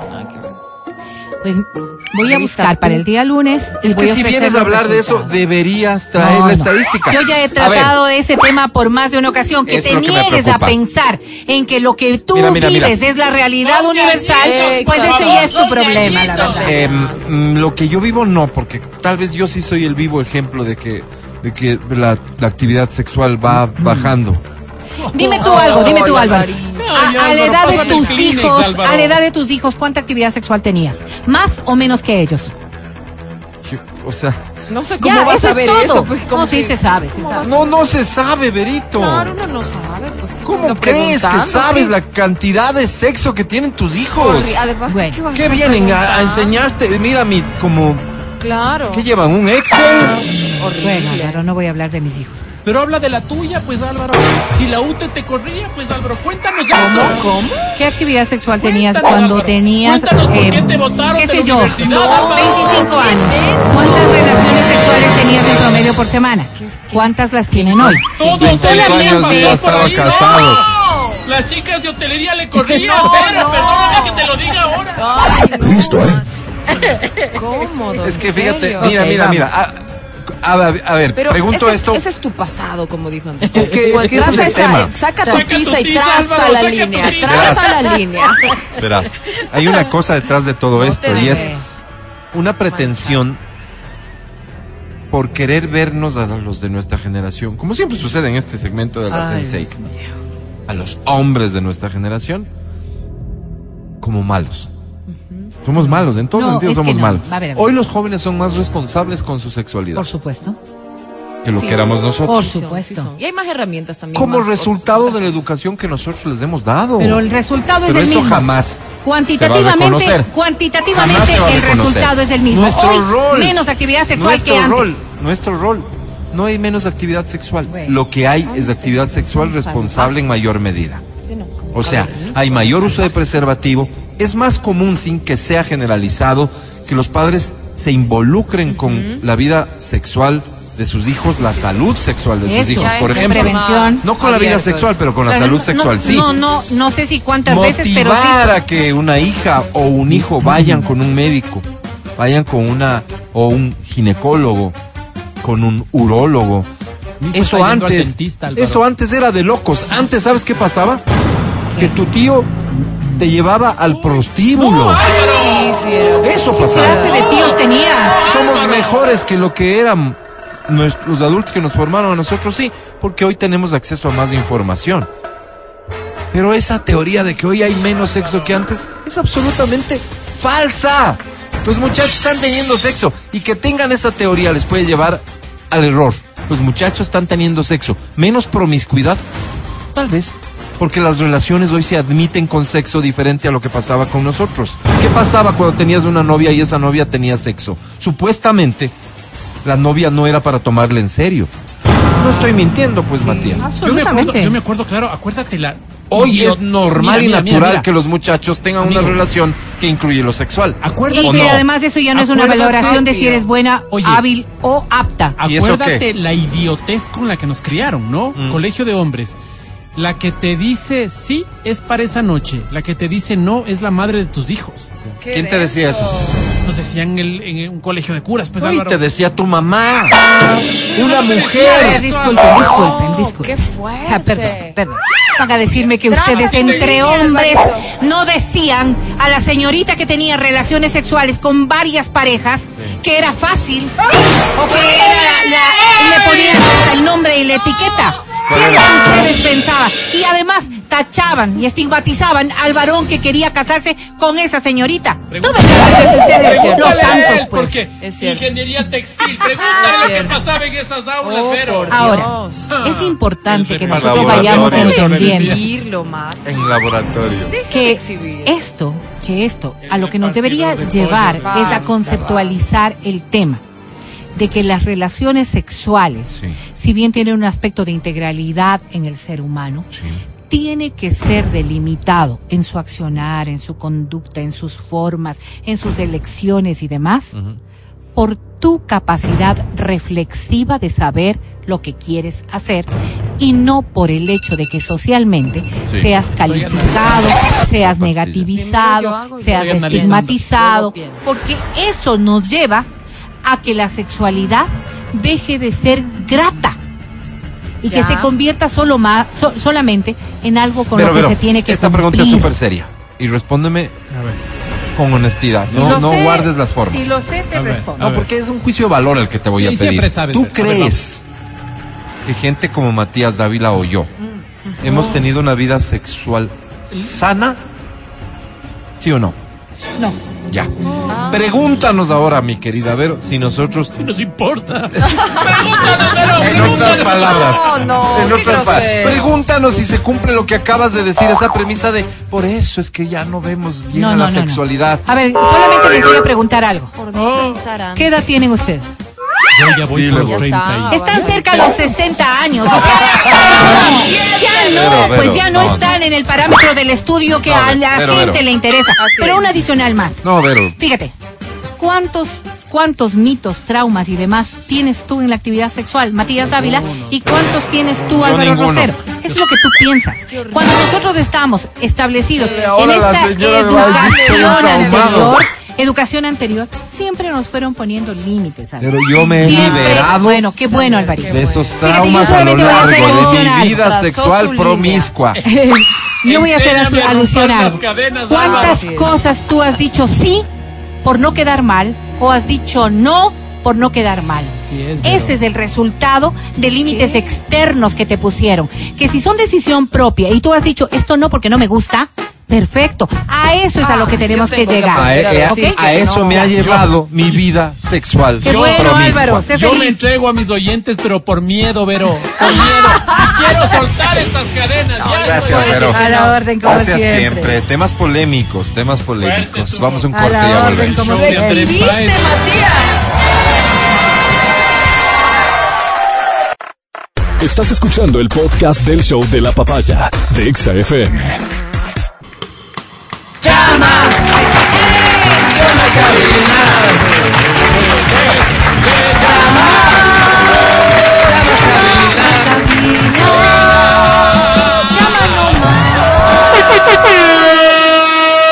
Eh, hoy tengo boletos para el concierto de Rake. ¿Cuándo es el Gracias. concierto de Rake? Ya, ¿no? La siguiente La semana. siguiente semana. Ah, ya. O sea, estamos bien cerca. Yo de ti ya me voy ganando esos boletos. Tengo boletos para el concierto de Mike, Gracie y No, Bahía. no, no, no. Mike Bahía y Gracie Alvarito, pero sí quiero 45. Tengo entradas al cine. Ay, qué lindo, hay varias películas buenas. ¿Sí? ¿Cuántos El, unos, eh, unos 10 nomás, porque Yes. solo voy con Agallar. Con... Vuelve la ¿Cómo les fue en Halloween, Vero? Que son planes de fin de semana. ¿Cómo les fue en Halloween? Ok. Legal, no tiene Escuchen, escuchen, escuchen, escuchen. Si no no. ganas hoy los premios que tengo, se los vamos a entregar a la gallada de Doña. Berito. Esa es la condición. La gallada está de fiesta, Álvaro. De ti depende que la gallada forever. esté de fiesta o no. Yo no Vamos a quisiera. ver Wakanda Forever. No quisiera, yo quiero que esta gente ya se quede en casa, que duerma temprano Disculpe. y que seas tú quien disfrute. Porque a esta hora da inicio en...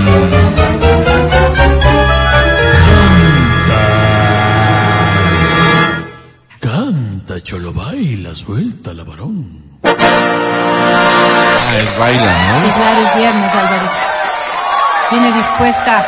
A ver, silencio por favor. Ajá. Esta dice así.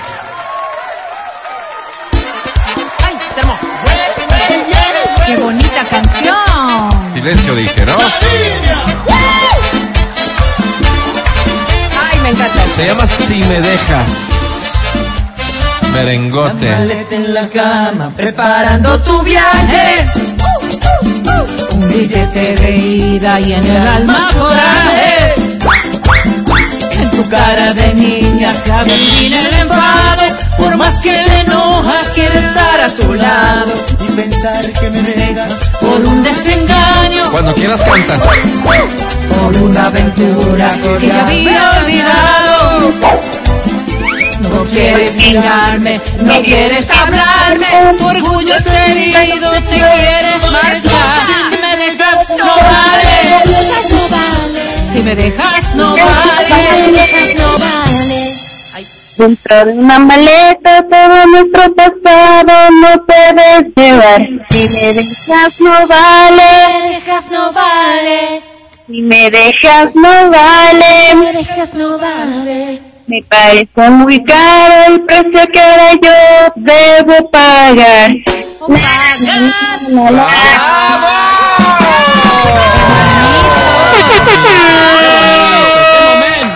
Bastante talento se escuchó, Alvarito. Hoy es el 11-11 del doble 11. Es el día para pedir deseos. A ganarme la lotería. Quisiera- irme de viaje. Con la gallada, Vero. Quisiera que Vamos, me callada. confieses cuál es tu deseo el día de hoy. Una escala para rey. Una entrada para Rake. ¿Es el deseo que pides? Sí, favor. ¿Cómo te llamas? Diana Morales. Diana Morocho. Necesito que No, te calles. Morales, ya. Morales. Morales, Morales. Cantante, necesito que te calles. Ya cantaste, ya. Cállate. no Y tú también, Berito, pues si no, no escuchamos, ¿ya? Gracias. Hoy sí que estás feo. ¿Casada soltera?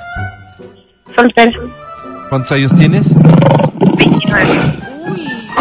Matías. Puede 29 ser la años. hija. Sí, puede ser la hija.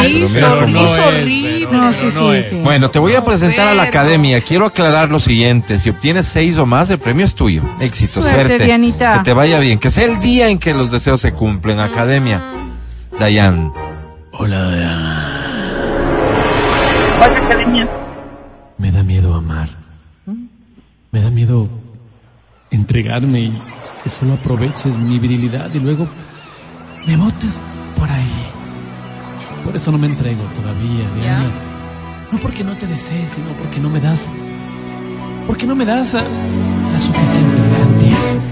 All that I have is all that you've given me. Mi querida Diana. Did you never ¿Qué dice?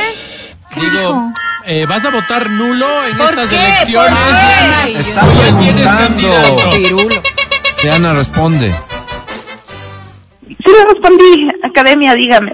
No, o No, sea, no, no, este, te la pregunta en este momento es si vas a votar nulo en estas elecciones o ya tienes candidato. Eh, todavía no he visto las propuestas de los candidatos. Ok, ok. ¿Y cuál te llama más la atención? ¿Qué te importa, No academia? ¿De dónde va a Ok, elegir? pues? Diana, ok, puntúa, ok. Entonces, sobre 10, Diana, tienes.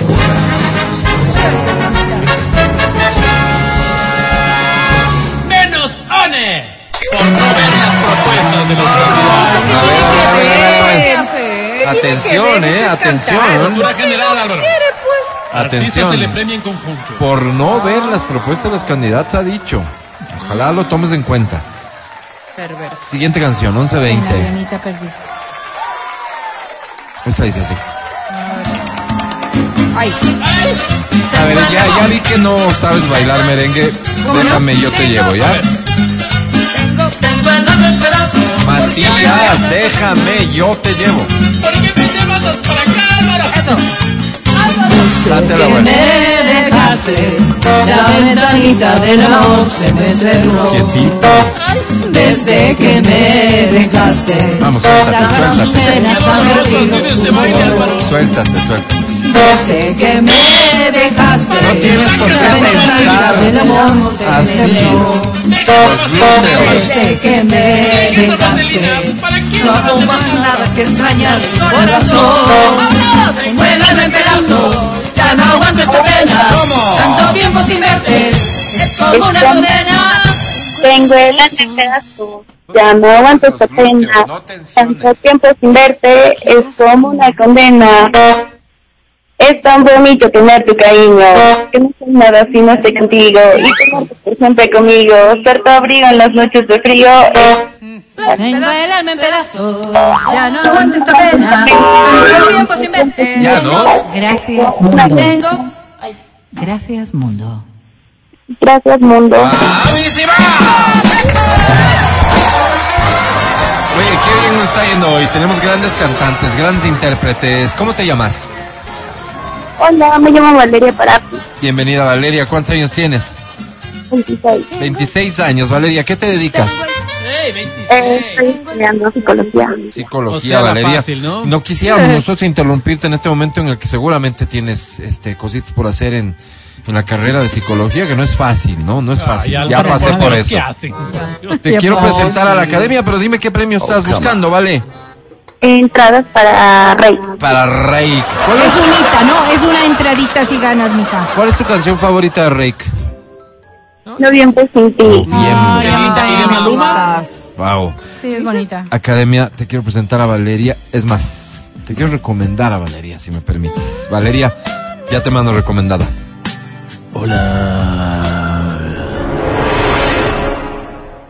Si hoy fuera mañana, seguramente ya no sería hoy.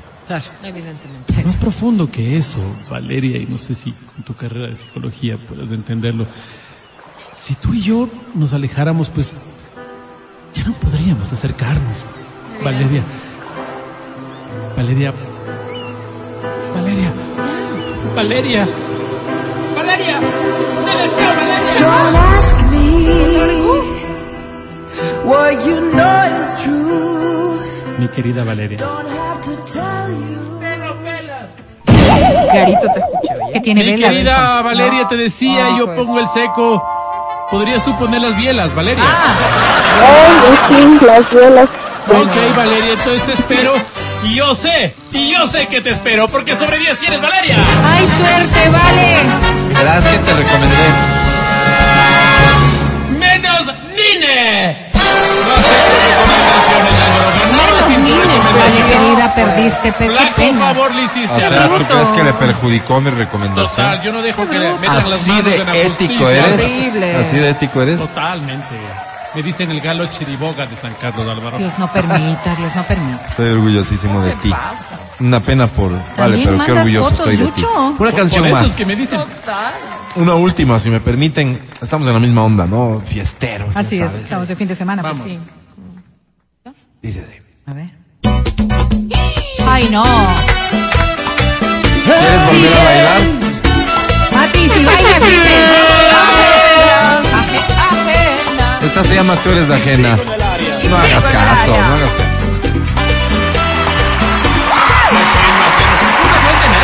Al conocerme me prometiste darme tu amor para toda la vida. Pero muy tarde me he dado cuenta que me engañabas, me hablabas mentiras. Dejaste que de ti me enamorara y te acostumbraste solamente a tu cariño. Y ahora estoy pagando mi condena. Tú no diste siendo ajena. ¡Lástima! Es una traición. Soñaba con hacerte solo mío. Error me lastimaste el corazón. Mío, qué horrible. engañaste a mí lo mismo me haría. Ay, Qué lástima me da. Aunque por mi pena, me llama de pasión que me dejaste. Pero tú eres ajena. Ay, Qué lástima me da. Aunque por mis venas, la pasión que me dejaste. Tú eres ajena. Gracias, Mo. Wow, wow. Gracias, mundo. Bravísima. ¿Cómo te llamas? Eh, Santiago Narváez, Bienvenido, Santi, querido. ¿Cuántos años tienes? 41. 40 y. Uno. Uno. Santi, ¿a qué te dedicas? Eh, empleado público. Muy bien, Santiago. nada, ahí sí digamos, nada, ¿no? ¿verdad? Ahí sí cabe, ahí sí, ahí sí. Pues No hay que hacerse los locos. ¿qué les Agradece la pasa? plaza. Ay, Berito, ¿Qué ay. les Todos sabemos, todos ¿De sabemos. qué viven? Santiago, mi querido Santiago, ¿qué premio estás buscando hoy? ¿Qué otro premio? Porque tu sueldo eh, ya es un quería, premio. quería entrar en un trabajo para Rey, pero, Pero. me decido por unas tres entraditas para multicines para que se vaya la mamá de Espérame. La mamá de tus Pero, hijos ¿qué se que ya no es tu esposa. ¿Qué? La mamá de tus hijos, ok. ¿Es tu esposa o ya no? Pe- Pero No, responde, ya- pues, Santiago. Ya no es mi esposa, pero... Ok, pero quieres que se vaya con tus dos hijos. Ya. Bien está. Y todos hablan, Dale mucho las, ruido. dale las A ver, te explico, Alvarito. Él estaba dudando entre pedir una entradita para Rey, para él egoístamente, o darle a la mamá de sus hijos, que ya no es su esposa, entraditas al cine para que se vaya con sus dos hijos. Él dice, podrían ser tres entradas, pero dice él también, porque es un hombre inteligente, dice, pero si tú quieres darme solo dos, yo no tengo problema, yo he de comprar la tercera. Sí, así, ¿Qué eso dijo. tipazo Ajá. que eres? Sí, sí, Oye, te hago dos preguntas súper puntuales. ¿Y por qué las hago? ¿Por qué me permito hacerlas? Porque veo que eres un tipazo. Santi, ya que nos has contado un poco de tu vida, ¿tu expareja, la mamá de tus hijos, tiene nueva pareja? Hasta donde tengo entendido, no. No, no, no era pregunta esa. Claro. Claro. Evidentemente. ¿Qué clase de pregunta es esa? Esa no fue mía. Santi, si es que tu expareja tuviese una nueva pareja hoy, ¿Tuvieras cuatro entradas? No, ¿tú menso. pedirías cuatro entradas o la tuya para Reik? No, no. Igual te diría... Qué caballero. Macho, el- Dale un aplauso, por favor. Yo creo en los servidores públicos, Álvaro. Vamos a hacer lo siguiente. Atención, academia.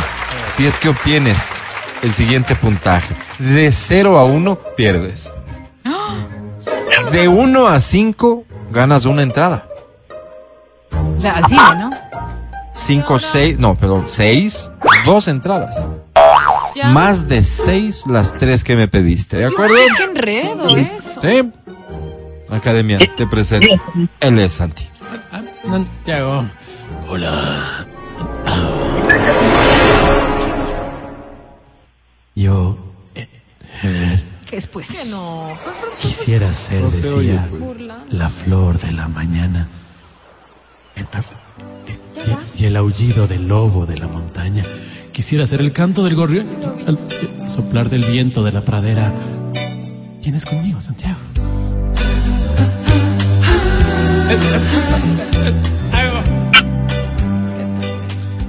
Mi querido Santiago. ¡Te dieron palazo! Digo, que todo el mundo te haga caso, Santiago. Que todo el mundo te haga caso. ¿Sabes por qué? Porque personas como tú, mi querido Santiago, son esas personas de espejo en la que esta sociedad debería Wow, reflejarse.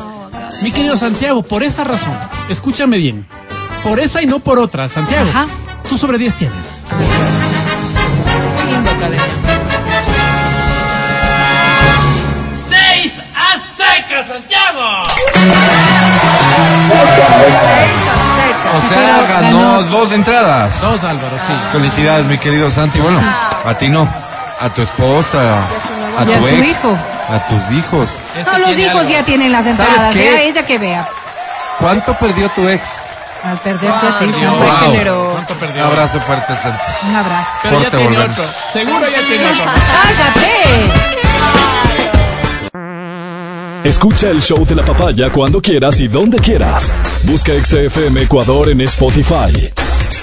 Síguenos y habilita las notificaciones. Vuelve a escuchar este programa en todas partes. En Spotify, XFM Ecuador. El show de la papaya. Periodismo de investigación. Adriana Mancero, mujer. Valiente, curiosa, persistente, capaz de detectar nuevos ángulos, testimonios inéditos y datos ocultos sobre temas relevantes. Matías Dávila, hombre. Donde termina lo evidente, inicia el trabajo de El Show de la Papaya. Periodismo de investigación. Buenas noches, estimados oyentes. Buenas noches, Adriana. Buenas noches a toda la audiencia. Buenas noches, Matías. Tal vez nos recuerden por reportajes como Mamá cuando estoy ebrio golpeo gente o videos educativos como cómo hacer dinero falso en casa con papel maché. O quizás por especiales como ahorre cavando su propia tumba o el querosén y sus múltiples usos en la nutrición. Así es, Adriana, toda una trayectoria periodística que nos avala, sobre todo nos motiva a continuar en nuestra labor diaria de descubrir la verdad y es por eso que estamos una vez más aquí para hablar de un tema que a muchos les podría parecer algo escabroso y, ¿por qué no?, hasta traumático. Un personaje que es parte de nuestra dinámica familiar y del cual lamentablemente no nos podemos deshacer tan fácilmente. Ese eslabón de una cadena que jamás podremos cortar. Historias truculentas y hasta mortales alrededor de estas mujeres que parecería que lo único que buscan es humillar y desfalcar a diestra y siniestra a las parejas de sus hijos. Lo cierto es que son tantos tipos que abarca esta revisión que dudo estén representadas todas, pero de seguro que cada uno de ustedes podrá ver reflejada a la suya y por qué no decirlo, Adriana, revivir el odio que alojan en sus corazones. Es por eso que presentamos este especial que se titula Las suegras, el purgatorio en la tierra. ¿Qué después? Sin más preámbulos, Matías y amigos oyentes, ¿qué tal si hablamos de la suegra metida? Una de las más comunes de su especie. Este tipo de suegra es la que nunca pierde el vínculo con su hija o hijo, vive pendiente de su bienestar y encima es inquisidora. Pero ella no opera sola, Matías, pues sabemos que tiene aliados en el vecindario que le informan cualquier tipo de movimiento inusual, que si salen de vacaciones y no le han avisado, que si la nuera sale y se demora más de lo habita- eh, habitual, y si el yerno hizo fiesta con los amigos y se quedaron hasta la madrugada, o si no pasó el recorrido a ver a los niños. Y ni se diga, Adriana, si hay algún programa en escuela de uno de sus nietos y no le han comunicado. Ellas aparecen con las claras intenciones de humillar a su yerno, no era en cuestión, pues realizan gestiones que nadie les ha autorizado, pero con todo éxito, Adriana. Contratan fotógrafos profesionales para los eventos, llevan deliciosos manjares para los agasajos escolares y hasta hemos descubierto que se inscriben en la directiva. ¿Con qué fin, Adriana? Con el fin de educar supuestamente a sus yernos o nueras negligentes e inexpertas. Con el fin de asistir regularmente al colegio y también tener bajo vigilancia a los niños. No lo sabemos. Pero hay algo más, Matías. Ellas no se conforman solo con eso, pues también tenemos otro tipo de suegra, que es la suegra intensa. Esta suegra llama todos los días en horas clave y en los momentos más inoportunos. Parecería que tuviera ojos de águila dentro de la casa, pues no se sabe si es por casualidad o de manera premeditada. Lamentablemente en pandemia aprendió a utilizar dispositivos electrónicos y ahora realiza videollamadas de forma indiscriminada con el pretexto de ver la imagen de su hijo, hija o nietos. Es correcto, Adriana, en muchas ocasiones captando situaciones incómodas o bochornosas.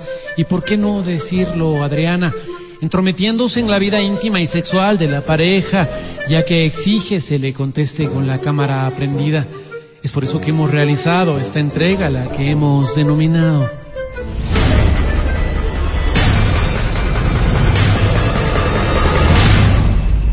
Suegras, la reencarnación de Lucifer. Y continuando con esto especial, Matías y amigos oyentes, ¿qué tal si hablamos de la suegra inquilina? Este tipo de suegra que va dos meses al año de visita, dos veces al año de visita a casa de sus suegros, pero cada visita dura seis meses. Esa suegra que habita en el mismo lugar donde vive su hijo o hija, este tipo de suegra probablemente es la más peligrosa, pues tiene su base de operaciones en el mismo lugar, Matías. Señoras desagradables y fastidiosas que manejan a su antojo los gastos, los horarios y las visitas del hogar. Mujeres que no tienen temor a Dios y que hacen y deshacen. Señoras con sobrepeso que usurpan como piraña los recursos del hogar. Mujeres que viven del dolor ajeno y ríen como llenas al ver el fracaso de sus yernos o nueras. Gente que no tiene escrúpulos ni vergüenza de solicitar a sus hijos pernoctar junto a ellas, aduciendo que el clima está frío o que se sienten enfermas. Sí. Mujeres que con su conocimiento culinario están constantemente buscando degradar y denigrar a sus nueras que poco o nada saben de cocina. Enseñarle, Chantajean ayudarle. a los nietos y compran a los vecinos obsequiándoles comida a manera de intercambio de información. Pero esa no es la única categoría, Matías. Tenemos una más que de hecho es bastante preocupante y esta es la suegra tóxica. Una Una señora que se las ingenia para aprovechar cada situación que se le presenta para dejarte mal, hablar pestes de la pareja, de sus hijos y menoscabar con ironía y cinismo cada vez que tiene oportunidad. Aprovechan cada pelea o quiebre para inocular su veneno. Son mortales y existen pocos antídotos. Mujeres maliciosas, pesadas y metiches, mi estimada Adriana, señores, señoras que deberían estar viviendo de su jubilación, haciendo bailoterapia, en algún curso de cerámica tal vez, o jugando bingo. Al contrario, se empecinan en chupar el esfuerzo de los yernos y las nueras. Señoras que hacen todo lo que sus yernos o nueras quieren, pero de otra manera, con mano más firme y sin dubitar. Cada una de sus frases es una puñalada a su paciencia. Adriana, una mujer que cada uno de sus actos contiene una dosis de maldad que se expresa como fuego en el infierno. Es la que hace enervar al punto que se necesita exorcismo para controlar el demonio que se lleva adentro cada vez que se te cruzan. Pero no quisiera despedirme, Matías, sin antes hacer una mención honorífica a este tipo de suegra horrible, llamada la suegra joven. Navegante experimentada de internet y las redes sociales, señoras que desafortunadamente tienen hasta cuenta de TikTok con bailes sugestivos e inapropiados para su edad, Matías. Se visten con leggings y prendas en cuerina, no comen grasas, acuden a conciertos, muchas tienen Tinder y viajan con regularidad a otros países patrocinadas, por decir una palabra suave, por sus novios. Tanta es su pasión por salir que no pueden contar uno con ellas para nada, aunque se esté incendiando la casa y no tengas dónde dejar a las criaturas, pues priorizan su libertinaje, perdón, su libertad. Y es ahí cuando nos preguntamos cuál es el verdadero propósito en la vida familiar. ¿Por qué no cumplen su rol de abuela y prefieren buscar pareja? Lamentablemente, Adriana, son realidades que una vez más tuvimos que descubrir porque ridículas y egoístas sin ápice de empatía. Con esto nos despedimos de este especial, mi estimada Adriana, al que hemos denominado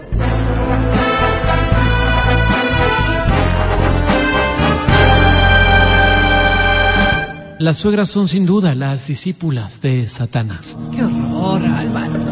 Gracias, Matías. Con esto nos despedimos, estimados oyentes. Hasta una próxima edición.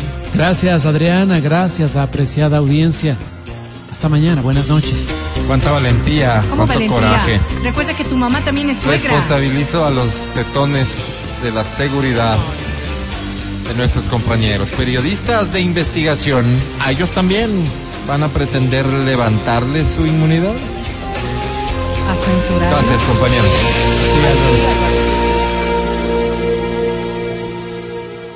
El podcast del show de la papaya. Con Matías, Verónica, Adriana y Álvaro. Gracias por escucharnos. Será hasta el día lunes. Feliz fin de semana. Es el último fin de semana en el que, atención por favor, hombre o mujer que no te guste el fútbol, vas a poder disponer del tiempo de tu pareja a quien sí le gusta el fútbol. Recuerda, desde el domingo próximo, nada de lo que a ti te interesa es importante. Solo el fútbol. Así que aprovecha, es tu último fin de semana. Gracias por la atención, mi querido Pancho, gracias. ¿Vale? Muchas gracias. Feli en Democracia TV, muchas gracias. Matías Dávila, gracias señor. Hasta Amigo el día querido, lunes. muchísimas gracias. Hasta el día lunes. Un abrazo a las personas que nos han escuchado. Buen fin de semana. Adri Mancero, hasta el día lunes. Gracias, chicos. Lindo fin de semana. Los quiero mucho. Verónica Rosero, hasta el día lunes. Sí, con la bendición de Dios estaremos encontrándonos el lunes después de las 9 en el show de la papaya. Por lo pronto, coman rico, pásenla bien y disfruten en familia. Oye, es que ya hasta parece fácil, ¿no? Sé porque se dice fácil. Tantos nombres. Matías Dávila, Adriana Rosero, Verónica Rosero. Yo solo soy Álvaro Rosero. Gracias por escucharnos, sí. Un seguro servidor, el más humilde de ellos. Hasta el lunes. Chao. Bye. Hasta aquí el podcast del show de la papaya. No olvides seguirnos y habilitar las notificaciones para que no te pierdas nuestro siguiente programa.